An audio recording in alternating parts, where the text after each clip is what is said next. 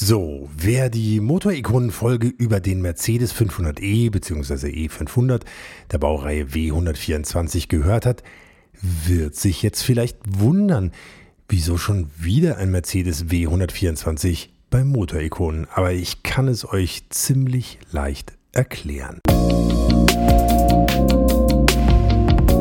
Vielleicht erinnern sich einige von euch ja an diese eine ganz bestimmte Frage von mir in der 500e-Folge an Michael Hölscher, Michael Mönig und Jürgen Berghus. Wer eigentlich den Anstoß zum Bau vom 500e gegeben hat? Wer die Idee geliefert hat? Ich habe da ja keine richtige Antwort darauf bekommen, was gar kein Problem ist, weil diese Folge von Motorikonen ist die Antwort.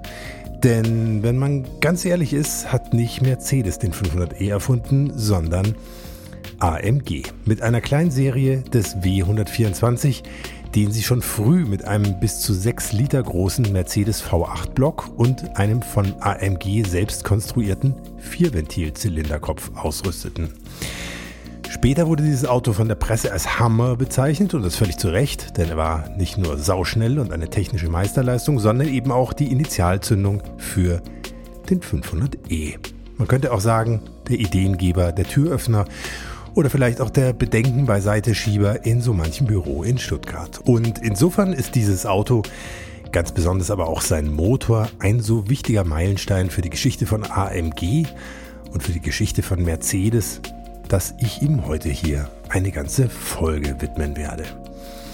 Um den AMG 6,0 Hammer geht es heute hier also und als kompetenten Gesprächspartner kann es da natürlich nur einen einzigen Mann auf der Welt geben. Erhard Melcher ist heute hier zu Gast, der Gründer und zugleich das M von AMG.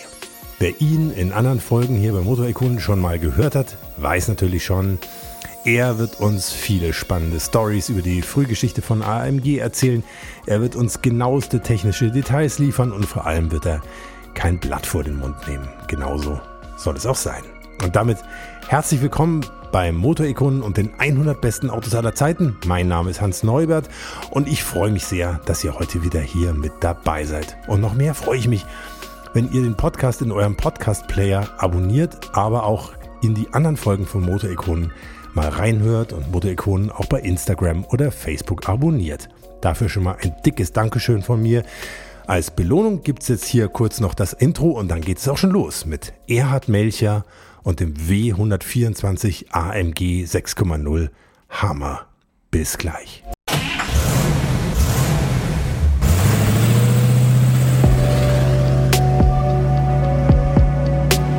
Hier kommt Motorikonen die 100 besten Autos aller Zeiten. Der Podcast mit Hans Neubert und seinen Gästen.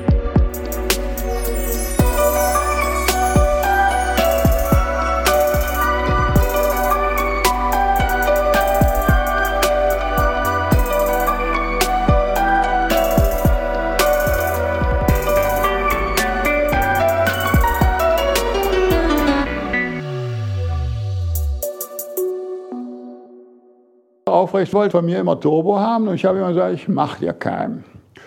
Und dann ging er nach Amerika. Wir hatten also nur den 5, diesen 5 äh, Liter da, den M117 V8 mit einer Nockenwelle pro Kopf. Der 117er war der 5 Liter. Der hat auch den Alublock. Mhm. Da wurde die Nummer geändert. Der 116 hatte noch einen Graugussblock. Den gab es mit 4,5 Liter. 4,5 Liter äh, Graugussblock, der war in dem Mambe Mercedes drin. Mhm. Während der Wachsenberger schon in Afrika mit dem Alublock und 5 Liter rumfuhr. Den hätten wir gern gehabt, weil der auch 30 Kilo leichter war, aber den haben wir nicht gedurft. Die Rennerfolge waren, hatte Geschmäckle, ja.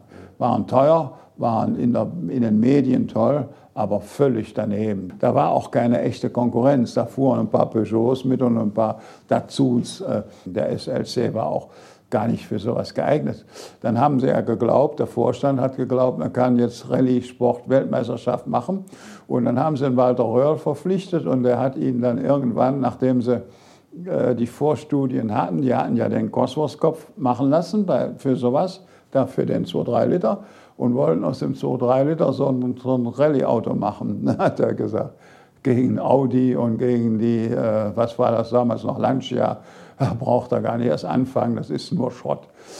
Und der Röhrl war dann zwei oder drei Jahre im Mercedes-Gehalt in seinem Vertrag, hat Geld verdient, fuhr aber dann wieder Opel oder was, oder Porsche. Er ist ja Porsche gefahren, ja. Und äh, Mercedes hat dann den Rallye-Sport sofort wieder eingestellt. Die haben gar nicht erst angefangen. Der M117 war unser normaler Tuning-Motor und den 5-6 Liter von Mercedes gab es noch nicht. Wir haben aber einen 5-4 Liter gemacht. Mit, wir haben äh, die Hubzapfen von der Serienkurbelwelle exzentrisch nach außen gedrückt und haben äh, kleinere, die moderneren Pleulager mit, anstatt mit 52 mit 48 Durchmesser gemacht. Und das haben wir exzentrisch umgeschliffen. Und das ging auch. Muss man auch einen anderen Kolben machen, wegen der Kolbenhöhe. Das war aber auch gut so. Das Pleuel haben wir gelassen. Da hatten und Sie ein bisschen mehr Hub. Da hatten wir mehr Hub, mhm. zum 5,4 Liter. Mhm. Manche gingen aber auch kaputt. Das war also aber gebrochen ist keine Kurbelwelle. Der Höckler, die Firma Höckler hat das dann gemacht. Und das war eigentlich solide, weil das Fleisch war da. Es war, ist ja so üblich, man macht das zum Tuning. Und dann war der aber eben noch ein bisschen schwächlich. Der 5,4 Liter war nicht so ein Reißer.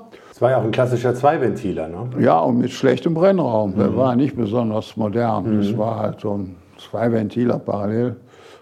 Und dann haben, war Aufrecht war in Amerika und ich hatte ihm vorher schon gesagt, ich mache ihm kein Turbo. Er hat dann auch beim M110 das probiert, ist alles gescheitert und hat es dann auch bleiben lassen. Ja. Er hat da so Jungingenieure gehabt, die haben sich daran erprobt. Die haben zwar später bei mir ihre Diplomarbeit gemacht, aber nicht über Turbo. Ich wusste deswegen aber auch, was er da oben so heimlich probiert hatte. Ich habe nur gesagt, ich mache es nicht, wir können das nicht. Das wollte er aber, er wollte das nicht wissen.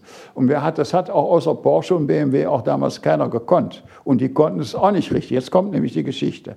Da saß er da irgendwo in Detroit oder in, wo ist sonst noch? Da war eine große Autoausstellung. Und dann hatte er hatte äh, um, äh, damals überall Filialen von AMG in Nordamerika. Also da war er noch nicht Mercedes. Da hat er so Niederlassungen gehabt, eine in Florida, mit der habe ich heute noch Kontakt. Aber andere waren überall verteilt, damit die AMG-Kunden da auch einen Ansprechpartner hatten. Und die wollten von ihm mehr Leistung im V8 haben. Weil die BMW-Leute, die mit dem Sechszylinder, äh, die hatten zwar auch noch keinen Vierventiler, den M1 gab es zwar als Vierventiler, aber BMW mit Schnitzer und Alpina, die hatten höllische Zweiventiler. Und die gingen den Mercedesen auf und davon. Ja, die waren leistungsmäßig besser als der, also von der Motorleistung. Die hatten ja in dem, in dem 3,5 Liter hatten die über 300 PS. Ja, das hatten wir in dem 5 Liter V8 nicht. Ja. Dabei waren die BMWs ja nur rein Sechszylinder und mit weniger Hubraum. Wir hatten ja den V8 ja. und die haben aber da ihren, v, ihren rein Sechszylinder mit ganz schön Leistung gehabt. Da. Die hatten da fast 100 PS pro Liter drin. Ja. Dreieinhalb Liter mit 320 PS, was die hatten, also das war, oder ein 3,2 Liter, also die waren stark und die liefen den Mercedes auch davon, also theoretisch, die fuhren ja in Amerika keine Rennen. Auf jeden Fall wollten die auch mehr Leistung haben. Dann hat der Aufrecht denen vorgeschlagen, mach mal Turbo. Haben die gesagt, nee, wir wollen kein Turbo. Wir sehen das Elend bei BMW, wir sehen das Elend bei Porsche. Und zwar ist in Amerika Turbo damals problematisch gewesen. Wenn Sie ein Turbo machen, müssen Sie mit der Hauptverdichtung runtergehen damit der bei Volllast, bei Ladevolllast noch nicht klingelt.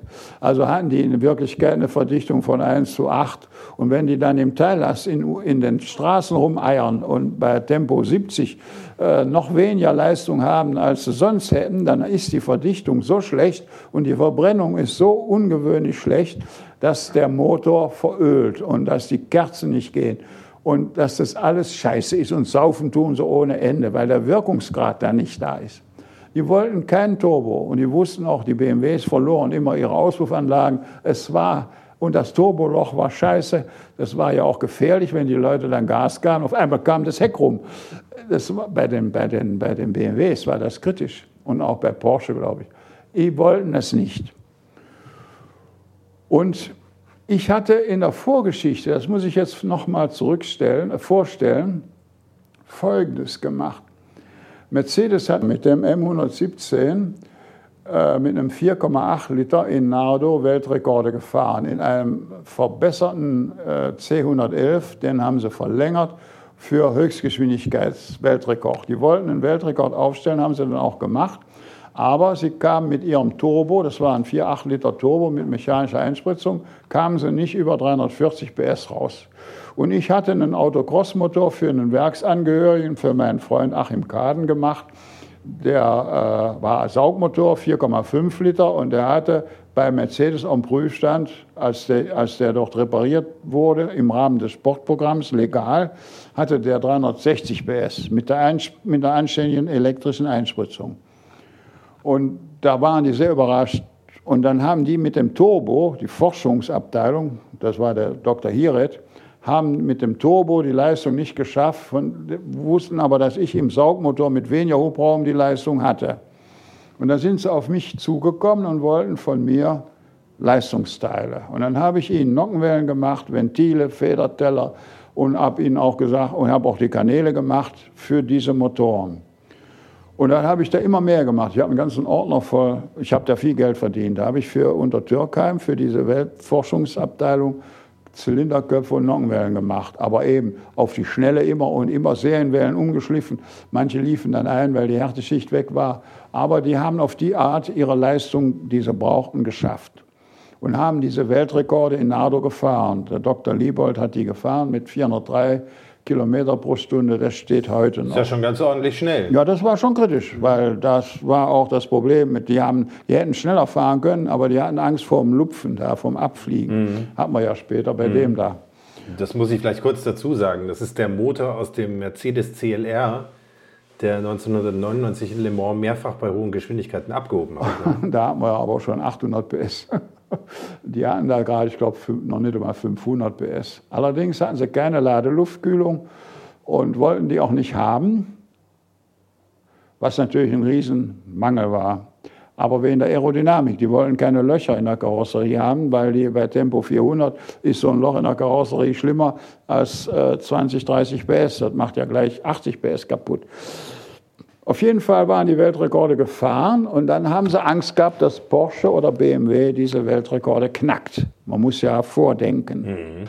Und dann haben sie überlegt, was man jetzt machen kann. Die hatten ja sonst noch keinen anderen Motor. Der 5 Liter 117er war ihr einziger Motor, den sie hatten. Also der einzige, aus dem man was machen konnte. Das war der dickste. Und da hatten sie noch keinen Vierventiler, nichts, nichts hatten sie. Und dann hab, haben sie mich gefragt über diesen Achim Kahn und auch über andere. Ich kannte ja die Motorenleute zum Teil auch noch von früher was man denn machen könnte, wenn jetzt Porsche oder BMW, die hatten ja solche Motoren. Der 917er hätte das ja lässig, der hatte 1000 PS, wenn es sein muss. Oder wenigstens kurzfristig hätte der 1000 oder 800 PS machen können. Und BMW, allerdings mit Ladeluftkühlern. Und BMW hatte den 3,5 Liter M1, der hätte auch 350 auf, mit Turbo, hätten die über 400 PS auf 500 PS auch gemacht. Haben die auch gemacht. Der Roche hat das ja alles gekonnt.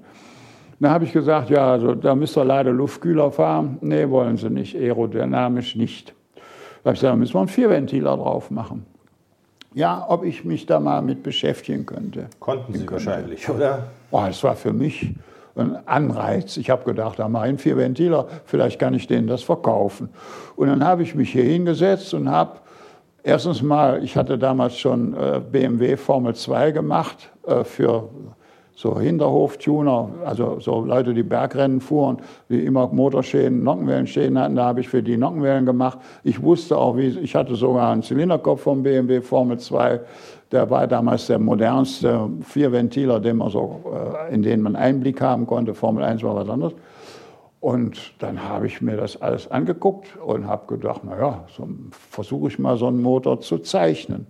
Und habe angefangen, skizzierend und habe dann da so Holzmodelle gemacht, die liegen da im Schrank, die kann ich Ihnen nachher zeigen. Da habe ich ganz primitiv mal, äh, erst habe ich den Brennraum dargestellt und dann äh, Holzmodelle gemacht, bis dass ich dann wusste, es geht. Habe also alles aufskizziert und habe dann gewartet, ob Mercedes das dann braucht. Haben die natürlich nicht, weil der Weltrekord besteht heute noch. Kein Mensch hat sich an diesen Weltrekorden probiert, war auch nicht so einfach, glaube ich. Hat auch, hätte auch Geld gekostet und was nützt es, wenn man den Weltrekord hat? Das weiß ja kein Mensch. Mhm. Also habe ich den Motor da, den ich entworfen hatte, in, da ist auch irgendwo eine Zeichnung noch, den habe ich weggestellt. Ja, naja, dann habe ich irgendwann, hatten wir einen prominenten Kunden, der bei AMG immer sehr viel Geld ausgegeben hat. Können Sie sagen, wer das war? Der hieß Hausner, dem gehörte die Firma Triumph Mieder. War der Vater war da wohl, er war selbst im Rollstuhl, er war MS-krank, hat uns aber erzählt, er ist mal von der Autobahnbrücke gefallen, kann ja auch sein, aber er war sehr krank und hatte also sein einziges Hobby war, äh, dass seine Frau ihn wild in der Gegend rumfährt. Er war ein, ein wichtiger Kunde von AMG und ein Kumpel vom Aufrecht. Und dann habe hab ich dem Aufrecht gesagt, ob er so einen Vierventiler haben könnte. Ich hätte mal einen konstruiert. Das würde, könnte man machen. Nee, er will Turbo. Ich gesagt, Turbo mache ich nicht. Für dich nicht, niemals. Ich mache kein Turbo. Bäh, bäh. Hat er selber rumprobiert, war nichts. Ja. Und er wusste aber, dass ich ihm das mal vorgeschlagen hat. Und dann sitzt er da in Detroit und seine Händler wollen alle kein Turbo den er ihnen tollkühn angeboten hat, obwohl er auch nicht gewusst hat, hätte, wie es machbar wäre. Aber ich hätte ihn auch keinen gemacht. Also der hätte, die Firma war schon moderner. Wir hatten auch noch nicht einmal die Prüfstände dafür. Nee, auch nicht. Auf jeden Fall hat er sich erinnert, dass ich das mal angeboten hatte. Ruft er mich an aus Detroit, ich weiß noch auf Schwäbisch, ja, du hast mir doch mal einen Vierventiler gezeigt, kannst du mir den noch machen? Und da habe ich gesagt, naja, da müssen wir mal drüber reden oder da könnte ich mal, ich glaube schon, dass, ich wusste, dass das machbar ist. Und ich hatte mir damals sogar, das muss ich noch vorschieben, vorgestellt, dass ich den auch in der Not nicht gießen lasse, sondern für ein, zwei Motoren aus dem Vollen fräse. Ich habe den so konstruiert mit dem Open Deck, dass man ihn aus einem vollen Klotz Alu fräsen kann. Ich hatte nämlich in Solingen meinen alten Rennfahrerfreund, mit dem ich auch im Ostblock war, der hatte einen Werkzeugbau für die Firma Rautenbach, eine große Firma, und der konnte Kopierfräsen. Und ich habe damals äh, äh, ihn gefragt, ich hatte ein Kunststoffmodell dargestellt, kannst du mir das aus dem Vollen rausfräsen? Vielleicht müssen wir an der Stelle kurz erklären, was eine Kopierfräse ist. Oder? Das war eine Maschine, die konnte mit einem Taststift abfahren und dann fräste der Fräser nebenan genau das, was der Taststift signalisierte. Mhm. Das war eine Hydraulik. Und dann hat er gesagt, ja, das fräst die über Nacht, fräst die Maschine das raus, da braucht man nicht mehr einer dabei sein. So wie eine CNC das heute auch macht. Ich wusste also, ich kann aus dem vollen Aluminiumklotz ohne Gießerei so ein Ding machen und gleich aus dem guten Werkstoff. Für diese Weltrekorde hätten ja zwei oder drei Motoren genügt. Oder vier. Das hätte man machen können mit Geld und mit Zeit. Aber das lag bei mir nur so rum. Und darauf da habe ich gesagt, das müsste man machen können. So, konjunktiv. Und jetzt sieht man den Unterschied zwischen Ernst Melcher und Hans-Werner Aufrecht. Ernst Melcher hat gesagt, naja, ich denke mal drüber nach und bin in Ochsengang und Rotwein getrunken und habe angefangen zu grübeln. Und der Aufrecht hat mal gleich 30 Optionen von diesem Motor verkauft und das Geld kassiert. Im Voraus, obwohl er noch gar nicht wusste, ob er das überhaupt jemals hinkriegt. Wahnsinn. So war aufrecht. Ja, und ich. Wir waren sehr verschieden. Und ha, kommt er nach Hause und macht mir die Hölle heiß. Du musst es jetzt machen. Und ich machte ihm damals, ich hatte ja das normale Entwicklungsprogramm seiner Motoren. Die liefen alle irgendwie konstant. Ich hatte ja mit ihm eine Abmachung. Ich machte alle Nockenwellen und alle Leistungsteile machte ich für ihn. Ich hatte hier auch eine größere Firma mit zwölf Mitarbeitern. Ich habe die ganze Insel gemietet hier, ringsrum ich, die AMG wurde immer größer und da wurde ich auch immer größer. Und ich, wir hatten ausgemacht, dass ich alle Nockenwellen mache und meine Lizenz für die Entwicklungskosten habe ich auf die Nockenwellen gekloppt. Da war ich immer sicher, jede Nockenwelle war ein Tuning-Objekt und ich wusste, da kriege ich auch noch meinen Zuschlag, weil, weil sonst hätte ich ja mit ihm äh, rumstreiten müssen. Wir haben uns auch mal so gestritten, weil er was nicht zahlen wollte, habe ich ihm sogar einen Zahlungsbefehl geschickt. Da waren wir also sehr gegeneinander. Nur da mit den Nockenwellen, das ging perfekt. Ohne Nockenwelle war kein Tuning. Ja? Und ich habe die gemacht und hatte da ein Monopol. Aber nur, dass ich das nochmal richtig verstehe. Der Vierventiler, von dem er 30 Stück verkauft hatte, der war ja noch nie gelaufen, oder? Ja, und ohne das, er wusste noch nicht mal, ob das wirklich auch geht. Ja, da war der aufrecht. Ganz schön mutig. War Unternehmer, ja. Underground. Auf jeden Fall, ich habe damals für ihn komplizierte Sachen gemacht, und zwar gar nichts mit Motoren. Er hatte arabische Kundschaft mit G-Modellen, die sehr reich waren, und die wollten aber Leibwächter auf dem Auto haben, auf dem G-Modell. Und dann wollten sie Trittbretter haben an der Seite, wo die Leibwächter, da sollten rechts und links zwei mit Maschinengewehren äh, bestückte oder Maschinenpistolen bestückte Leibwächter stehen. Aber damit die Autos auch in die Garagen kamen oder auch, auch schon mal eben ohne äh, Leibwächter betrieben werden konnten, sollten die schiebbar sein, verstellbar. Und Aufrecht wusste, dass ich von meinem Studium her, ich habe ja Konstruktionstechnik in Wuppertal studiert. Das war, wissen Sie, wenn so ein Türgelenk von einem Schrank, was so um vier Ecken geht oder so ein Zeug habe ich gemacht. Und ich konnte auch, wenn, deswegen auch Nockenwellen machen, Kurvengetriebe. Ich habe im Studium schon Zwangssteuerung gemacht für Textilmaschinen und für Druckmaschinen. Ja, da gibt es nämlich auch wilde Kurbeltriebe, die eben anders, andere Funktionen haben, aber äh, wo, wo man viel wissen muss, ja, auch Kurven, Kurvenscheiben, was sind ja auch Nockenwellen. Und deswegen hatte ich auch, das wusste er, Ahnung von solchen Gestängen und Getrieben, äh, weil das auch bei den mechanischen Einspritzern nötig war, wenn man die abstimmen musste auf unnormale Leistungen. Und dann hat er mich gefragt, ob ich ihm solche Trittbretter machen kann, die so rausschwenken können und wieder rein. Und da habe ich gesagt, ja, mache ich. Er hat das ja auch immer gut bezahlt. Und dann habe ich mich eigentlich mit G-Modellen rumgeschlagen. Man durfte nichts schweißen. Man durfte an dem Rahmen, der hatte ja unten einen Rohrrahmen, durfte man nicht schweißen. Und an der Karosserie konnte man was festmachen. Aber es musste auch im tiefen Wüstensand noch funktionieren und auch auf Eis und Schnee. Und dann habe ich ihm elektrisch verstellbare Trittbretter gemacht mit so Motoren und mit äh, Kettenantrieb, mit, erst mit Kettenantrieb, nachher mit Spindeln, habe ich gebaut, entworfen und habe das bei mir gebaut in der Werkstatt. Und ich war voll beschäftigt mit diesen blöden Dingern da. Hat mich aber gereizt, weil es so, ich wusste ja noch nicht mal, was eine Maschinenpistole wiegt, ich wusste nicht, was ein Araber wiegt, ich musste das ja erstmal erforschen. Und dann habe ich einen Prototyp gebaut, der war gleich akzeptiert und dann hat er noch andauernd welche bestellt und dann habe ich die bei mir da oben mit meinem Mechaniker hergestellt, neben den Nockenwellen und dem anderen Zeug. Und auf jeden Fall will er den Vierventiler haben. Hat er bei mir bestellt und wir haben da nichts schriftlich gemacht. Das haben wir einfach mündlich beschlossen. Ich mache ihm jetzt sowas. Und das hier am Boden hinter uns, das ist so eine Attrappe aus Holz ähm, vom Zylinderkopf. Wofür war das genau? Das ist ja nur die Einbauattrappe, ob der Motor überhaupt im, im ah, ja. Motorraum passt. Mhm. Und dann haben wir da noch die Auspuffplatzverhältnisse äh, geklärt. So habe ich das in, ich hatte ja keinen Motor, ich hatte nur die Attrappen. Mhm. Und dann habe ich das auf den Block geschraubt oder hin, da waren, glaube ich, Löcher drin. Ja, ja, ja, hier sind welche. Äh, da habe ich, also, habe ich den Kopf rechts und links, nee, ich hatte nur eine Seite, aber ich konnte den auch um, äh, nee, der konnte nicht umdrehen. Ich hatte nur einen Kopf und habe dann, der war ja symmetrisch, der Motor. Da habe ich geguckt, ob der ganze Kasten reingeht, ob man an die Kerzen kommt, das wär, war leicht, die sind ja in der Mitte. Aber diese Auspuffkrümmer anbauen, das musste man ausprobieren. Wir hatten ja keine Zeichnungen. Heute hat man CAD-Zeichnungen. Wir haben ja von Mercedes nichts gekriegt. Ich habe mir äh, Sperrholzschablonen geschnitten.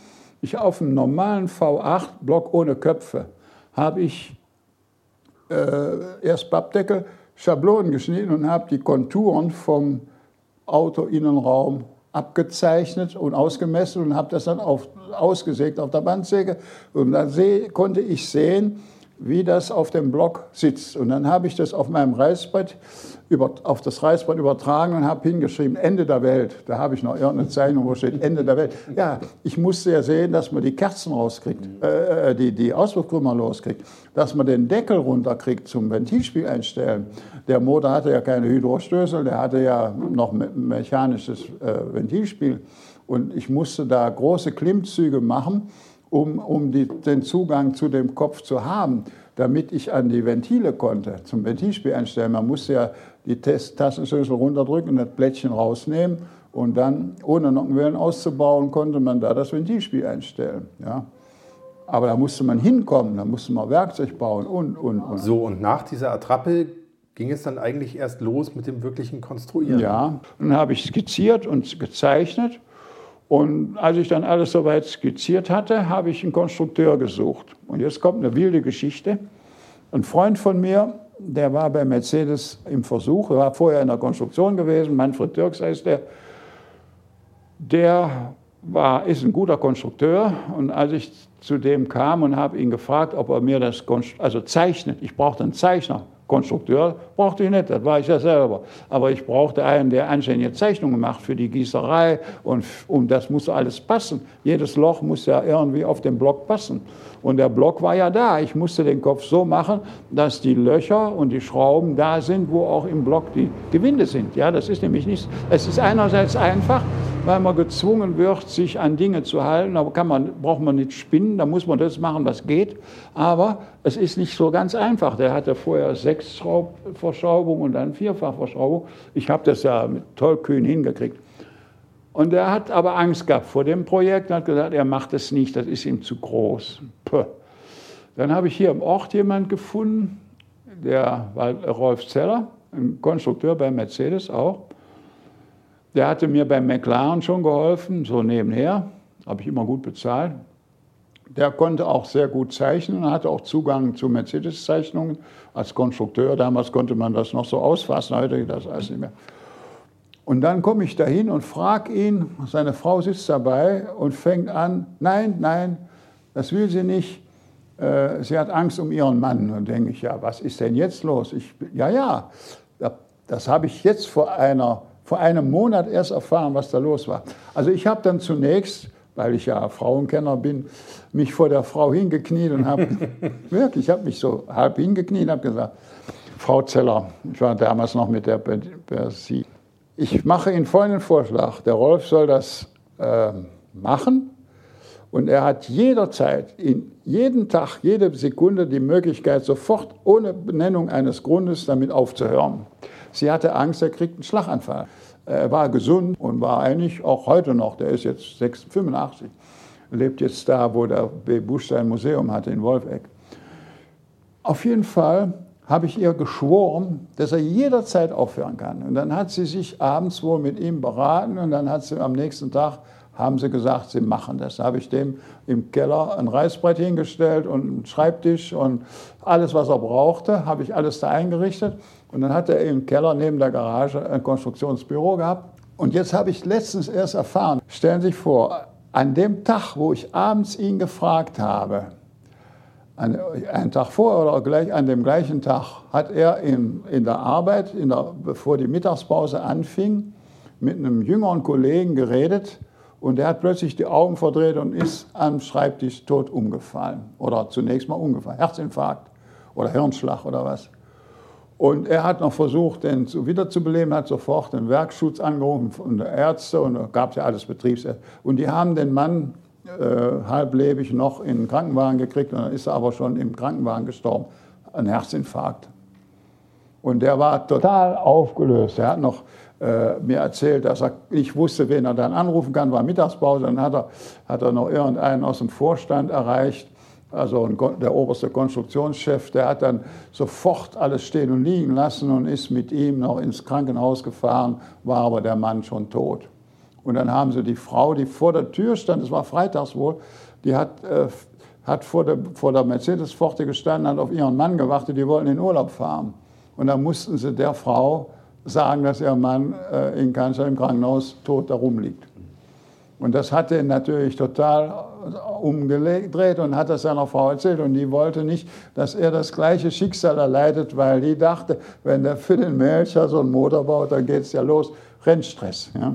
Ei, ei, ei. Aber das habe ich jetzt erst vor einem Monat erfahren, dass es so war. Ich habe mich nämlich immer gewundert, dass sie so eine Angst um ihren Mann hatte. Der war nämlich nicht so äh, labil. Ja. Aber die Geschichte passt dazu. Auf jeden Fall hat er dann äh, mit mir zusammen diesen Motor auch gezeichnet. Und der hat, war sehr akkurat, während ich bin ja so der, äh, sagen wir mal, der wirre äh, Erfinder und er ist der konstant genaue Zeichner.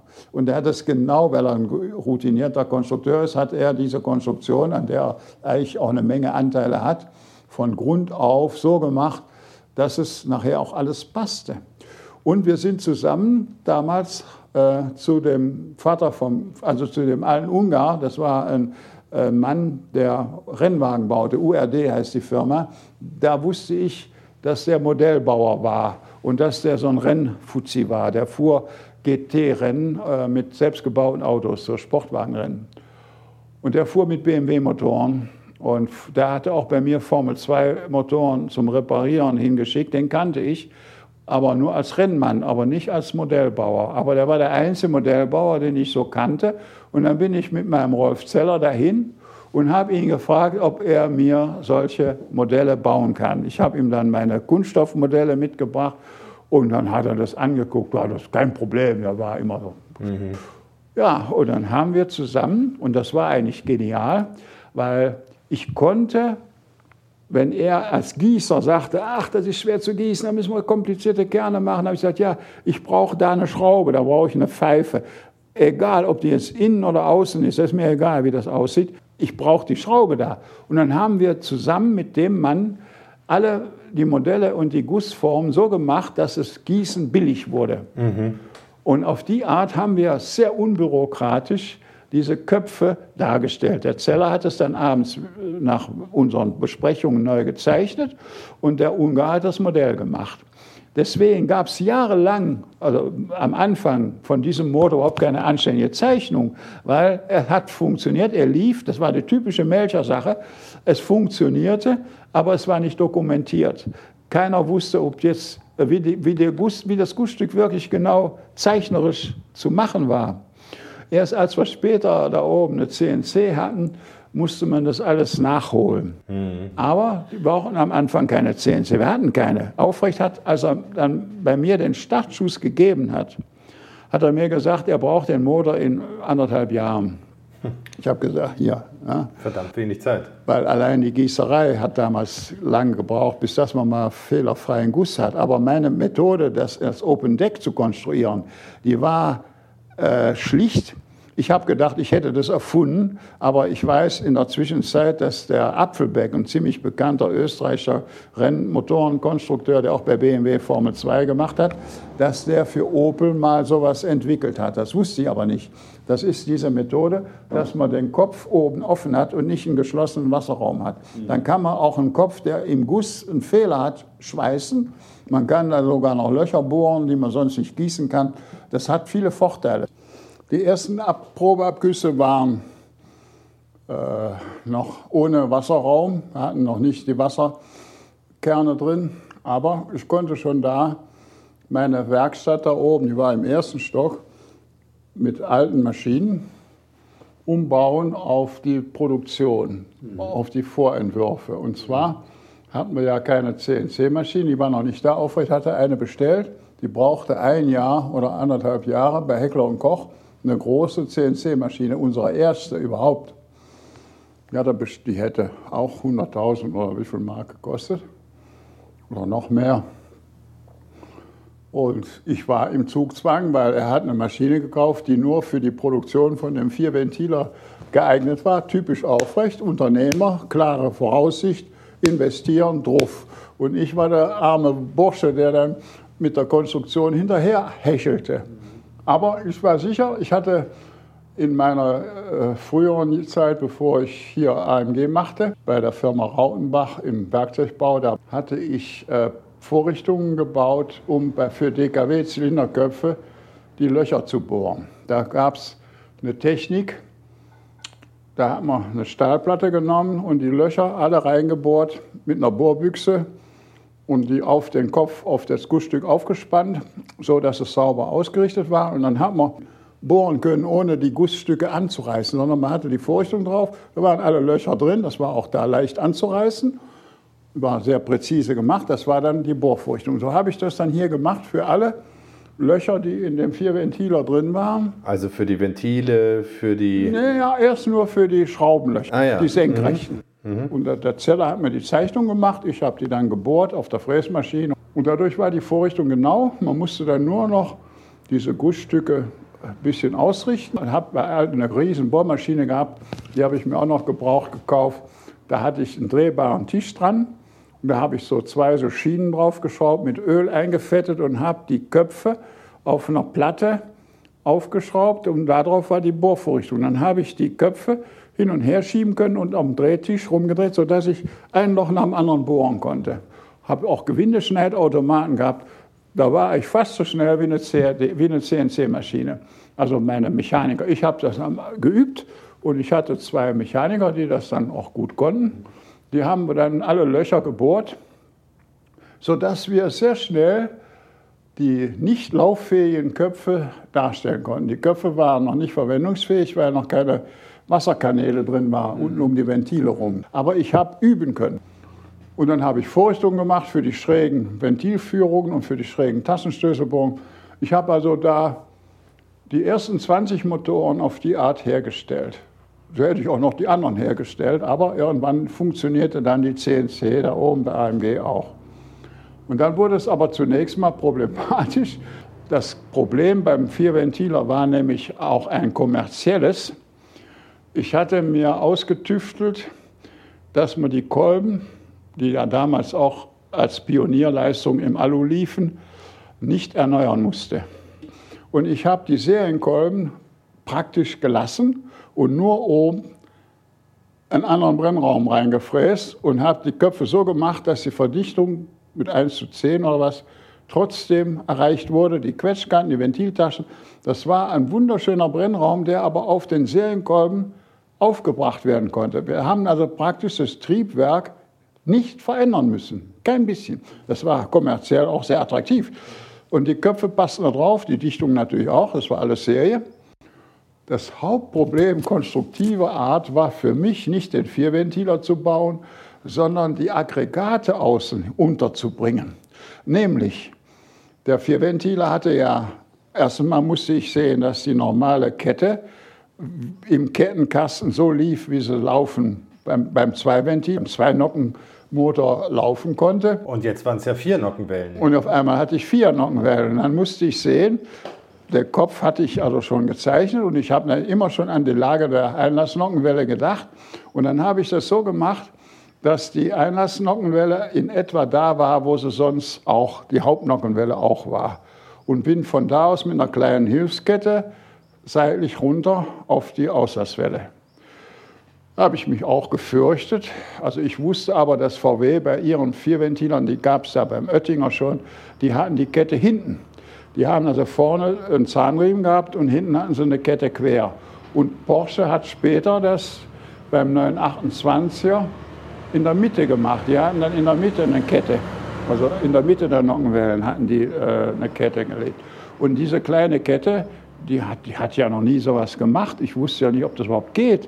Und das waren alles gekaufte, genormte Zahnräder von der Firma Mähler in Stuttgart. Auch die Ketten. Ich habe dann allerdings später äh, Motor, also Steuerketten von Mercedes genommen, die waren besser. Aber die Zahnräder waren alle genormte Teile, die muss man aber alle um, umarbeiten. Ja.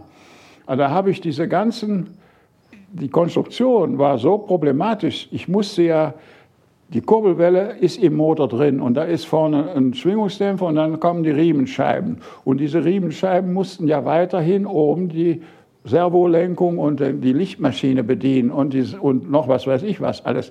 Und die Servopumpe, die musste, da musste ich kämpfen, weil ja der, der Zylinderkopf plötzlich vorne mehr Zweigketten hatte anstatt eine.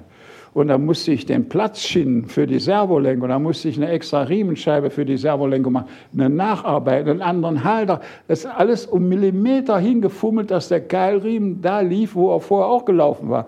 Das war schwieriger als so einen blöden Kopf machen. Der Kopf zeichnen kann jeder, aber den da auf das Ding kommerziell vernünftig draufzukriegen, das war anstrengend. Also da habe ich manche Nacht rumgetüftelt, bis dass ich das alles hatte. Ja, die Riemenscheiben mussten selbst hergestellt werden. Und dann habe ich natürlich auch, da wurde ich verlacht oft, ich hatte einen Kopf von einem Fiat-Motor mit Doppelnocken, der hatte Tassenstößel mit Einstellplättchen. Und diese Tassenstößel haben mir gefallen. Und die habe ich, bin ich zum Fiat-Händler hingegangen und habe gesagt, ich möchte gern 32 Tassenstößel von dem und dem Fiat haben. um die dann in einen Mercedes-Motor einzubauen? Habe ich dem natürlich nicht gesagt. Der wusste ja nicht, wer ich bin. Hat er mich schräg angeguckt und gesagt, ist das Ihr Ernst? Er sagt, ja, ja, die gehen doch nie kaputt. Da, da war ja höchstens die Einstellplättchen manchmal eingelagert. Nein, ich will die haben. Hat er geguckt im Lager, nehmen Sie auch Gebrauchte? Sag ich, ja, ich nehme auch Gebrauchte, ich brauche keine neuen. Dann hat er mir neue und Gebrauchte gegeben, hat 32 Stück zusammengebracht und verschiedene Einstellplättchen. Die konnte ich auch selber machen. Und die konnte man auch bei ihm kaufen. Das war ja, und dann habe ich mal erst so einen Motor dargestellt. Der erste Motor hatte dann diese Fiat-Stöße, 32 Stück. Und ich habe das Ventilspiel hingekriegt. Die Nockenwelle habe ich aus, aus dem Stahl gemacht und habe vorne aber aus Angst vor abgebrochenen Zahnrädern, weil die, das Zahnrad von der Hauptsteuerkette war jetzt äh, weiter weg vom ersten Lager. Und da habe ich Angst gehabt, dass das vielleicht abbricht, was übrigens später auch passiert ist. Aber ich war so ein Feigling, ich habe vorne im Kopf Kugellager eingesetzt als Nothelfer. Und da wurde ich wegen belächelt, weil ich hatte aber, ich wusste, es muss ja nicht brechen, aber wenn es bricht, ist, die, ist der Motor Schrott. Wenn der Kettenrad runterfällt im Kettenkasten, ist der Motor total Schrott, weil das gibt eine solche Matsche, da ist alles kaputt. Und dann habe ich diese Kugellager reingebaut, die haben uns später gerettet, weil die ersten Graugussnockenwellen, die dann später serienmäßig eingeführt wurden, die Stahlwellen hielten. Die Graugusswellen sind vorne abgebrochen bei einigen Motoren. Das war der einzige mechanische Schaden, der überhaupt jemals an dem Motor aufgetreten ist. Ich bin da heute noch stolz drauf, dass wir sonst keine Schaden, Schäden hatten. Ach, das war, sonst hätten wir wirklich ein Problem gehabt. In Japan sind zwei Motoren kaputt gegangen und sonst auch noch mal in den USA einer. Das hätte ja richtig Geld gekostet. Und so war das, haben die denn die Köpfe geschickt, wir haben sie repariert, eine dickere Nockenwelle reingemacht. Ich habe dann den Nockenwellendurchmesser von 26 auf 28 erhöht und so ging es dann. Und mein Trost war, beim M119 hat Mercedes dasselbe Desaster gehabt. Die haben zuerst auch Nockenwellenbrüche gehabt an der Kette, weil das kein Mensch im Voraus richtig weiß, was so eine Kette langfristig macht. Da hängen ja allerlei Sachen dran. Die Kette treibt zwar ein Zahnrad an, aber da sind noch andere Zahnräder da und da hängen noch zwei Nockenwellen mit dran. Es ist also alles anders. Und, und wir hatten das nachher nicht. Wir hatten wirklich mechanisch keinerlei Probleme, außer diesen Nockenwellenbrüchen am Anfang. Und was ist dann eigentlich aus diesen 30 amerikanischen Händlern geworden, die beim Aufrecht den Motor vorbestellt hatten? Die waren plötzlich da und haben die AMG dann auch besucht und wollten natürlich wissen, wo der Motor ist. Der war aber noch nicht lauffähig. Und der Aufrecht, der Hund, der Elende, hat mich gebeten, ob ich da einen Vortrag halten kann über diesen Motor, den es aber noch gar nicht fertig gab. Aber das war also, es war schon ein Jahr ungefähr her. Es gab auch schon die ersten Gussstücke, aber einen laufenden Motor hatte ich noch nicht. Aber ich hatte schon eine Menge gemacht. Aber ich konnte keine Leistungskurve zeigen und ich hatte auch keinen laufenden Motor. Und Aufrecht hatte denen aber erzählt, dass die Entwicklung läuft und dass wir bald fertig sind. Und dann hat er mich angefleht, ich soll die irgendwie, die wollten was wissen. Dann habe ich mich hingesetzt und habe da eine Fotosammlung gemacht von meinen Prototypen und von diesen Gussstücken und habe äh, auch eine Leistungskurve gezeigt und habe allerlei, ich habe nicht gelogen, aber umschweifend geredet wie ein Politiker und habe einen Vortrag gehalten über dieses tolle Projekt wo sie auch sehen konnten, dass es entsteht. Das, nun waren die aber nicht blöd, das waren ganz wache Kerle da.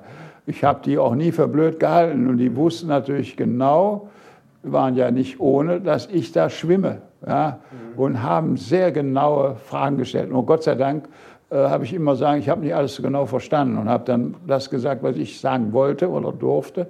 Und ich musste höllisch aufpassen. Ich war richtig am Schwitzen und habe da mich über die Runden gerettet. Und dann wollten sie eine Leistungskurve haben.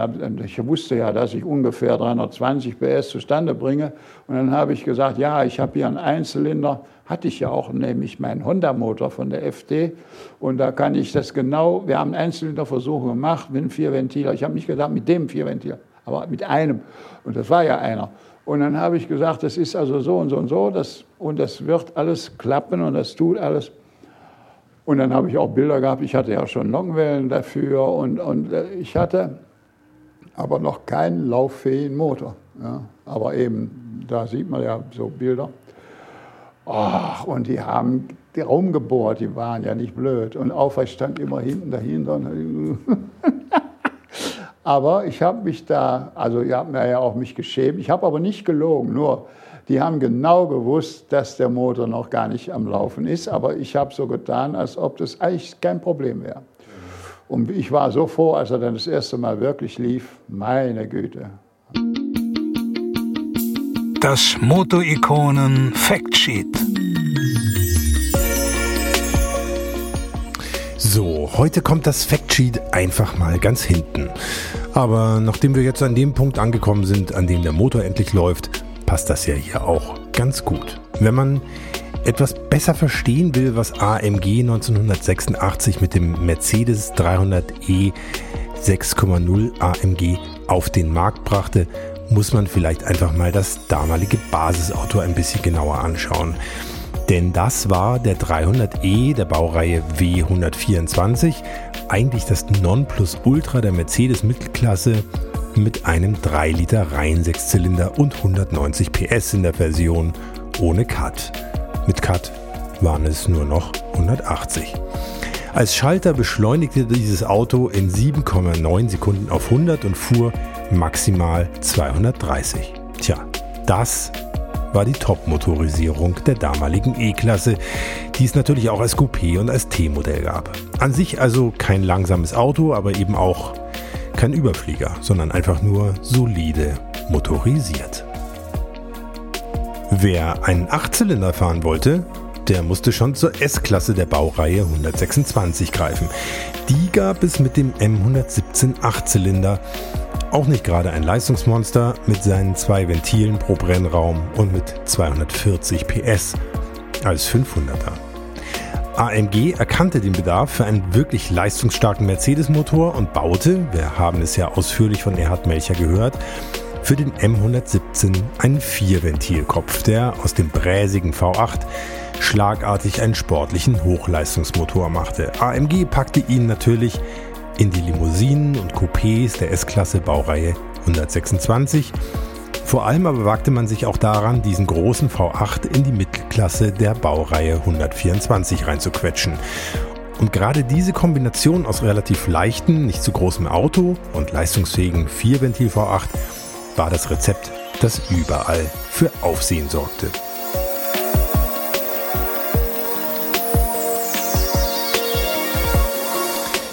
August 1987 testete die amerikanische Zeitschrift Road and Track eine rote W124 Limousine mit dem 6 Liter Vierventiler unter dem Titel AMG Hammer und schuf so den inoffiziellen Namen für das Auto. Auto und Sport griff ihn im November 1988 auf und schrieb Der Dampfhammer als Titel über einen Test eines schwarzen C124 Coupés, ebenfalls mit dem 6 Liter Vierventiler. Neben dem Motorumbau gab es bei AMG dazu ein Sperrdifferential, eine vergrößerte Bremsanlage, ein Fahrwerk mit Niveau- und Dämpferverstellung, auf Wunsch auch einen schwarzen Kühlergrill ohne Stern, eine sehr breitbackige Karosserie mit 265er Breitreifen an der Hinterachse auf 17 Zoll Felgen, Recaro-Sitze und natürlich auch ein AMG-Lederlenkrad. Wer wollte, konnte so aus einem Mercedes 300 CE Coupé, das es für 64.296 Mark gab, den AMG 300 CE 6,0 machen. Der sagenhafte 335.550 Mark kostete. Das war 94.000 Mark teurer als ein Ferrari Testarossa und 52.000 Mark teurer als ein Bentley Turbo R. Der 5,6 Liter Basis V8, den man ja für den Umbau brauchte, kostete schon mal 38.635 Mark. Der Motorumbau kam zusätzlich auf 59.605 Mark. Die Fahrzeugänderungen, damit der Motor reinpasste, das Sperrdifferential und die Bremsänderungen kosteten zusammen 76.608 Mark. Das Bildsteinfahrwerk mit Niveau- und Dämpferverstellung kostete 13.680 Mark. Der Karosserieumbau und die breiten Räder verschlangen 41.096 Mark. Die Recaro-Sitze inklusive Einbau 11.706 Mark und das Sportlenkrad 630 Mark. Wer das alles ausgeben konnte und wollte, hatte danach ein Auto, dem auch der spätere E500 von Mercedes nicht hinterherkam. 385 PS bei 550 Umdrehungen, 566 Newtonmeter Drehmoment bei 4000 Umdrehungen, 6,0 Sekunden auf 100 und 289 km/h VMAX wurden offiziell gemessen. Die Höchstgeschwindigkeit lag eigentlich sogar bei über 300 km/h, wenn man sich nicht für die Breitbaukarosserie entschieden hatte, die einfach nicht besonders aerodynamisch war. Leergewicht 1683 Kilo, DIN-Verbrauch bei konstant 90 km/h, 15,6 Liter Super. Im Automotoren-Sporttest liefen maximal 22,6 Liter durch. Und der große Vorteil gegenüber dem späteren E500 von Mercedes war, dass man den AMG-Motor auf Wunsch in allen damaligen Karosserievarianten der E-Klasse bekam, sogar als T-Modell. Rund 250 Vierventil M117 Motoren hat AMG damals gebaut, als 5 Liter, als 5,4 Liter, als 5,6 Liter und eben auch als 6 Liter. Wie viele 6 Liter Versionen es tatsächlich genau gab, ist anscheinend nicht wirklich bekannt. Ich habe jedenfalls keine belastbare Zahl gefunden. Auf jeden Fall aber hatte AMG mit dem Vierventil V8 und dem ganzen Drumherum sehr vieles richtig gemacht. Man zeigte Mercedes, was man so drauf hatte. Man wurde berühmter in den USA, man verdiente Geld und man bewies bei AMG auch einen richtig guten Riecher für perfektes Timing. Denn spätestens mit Erscheinen des Mercedes E500 oder 500e der Baureihe W124 mit seinem vierventiligen M119 V8 schloss sich das Zeitfenster wieder, indem man sich mit einem so aufwendig und in Eigenregie gebauten Vierventiler profilieren konnte. Vier Ventile im V8 gab es seit dem M119 auch direkt bei Mercedes. Der serienmäßige E500 war deutlich günstiger als das AMG-Vorbild und AMG konnte sich ab da wieder auf klassisches Motortuning mit Hubraumerweiterung, geänderten Nockenwellen und ähnlichem konzentrieren. Der Hammer war neben dem gemeinsamen DTM-Erfolgen auf jeden Fall ein ganz wichtiger Baustein in der Annäherung von AMG und der Daimler-Benz AG, die 1990 mit einem Kooperationsvertrag offiziell wurde, 1993 mit dem gemeinsam entwickelten C36 AMG noch intensiver wurde und am 1. Januar 1999 dann dazu führte, dass die damalige Daimler Chrysler AG die Mehrheit an AMG übernahm, seit 2005 sogar zu 100 Prozent. Übrigens hat mir Erhard Melcher im Nachgang zum Interview noch ein interessantes Detail verraten, das zeigt, welche Wellen der Hammer in der Autowelt damals geschlagen hat. Denn es gab wohl eine Anfrage von General Motors, die in ihrem Bemühen, Cadillac wieder nach oben zu bringen, so etwas wie den Hammer bauen wollten. Kurz darauf fuhr Hans-Werner Aufrecht und seine Frau tatsächlich Cadillac. Aus der Zusammenarbeit wurde dann wohl am Ende doch nichts, aber Anfang der 90er hat Cadillac dann den North Star V8 mit Vierventilkopf präsentiert. Und selbst Rolls-Royce hat damals bei AMG angefragt. Und wir, wir hören uns einfach mal an, wie der AMG Hammer so geklungen hat. Hier kommt der M117 mit dem Vierventilkopf von AMG.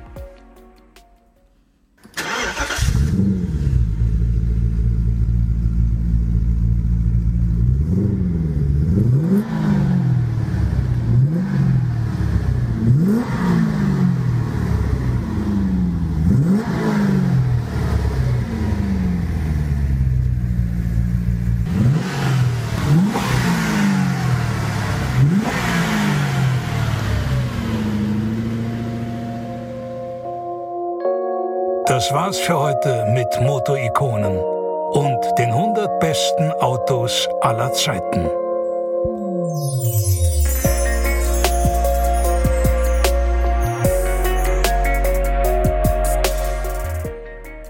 Ja, das war's für dieses Mal, aber es geht natürlich noch weiter.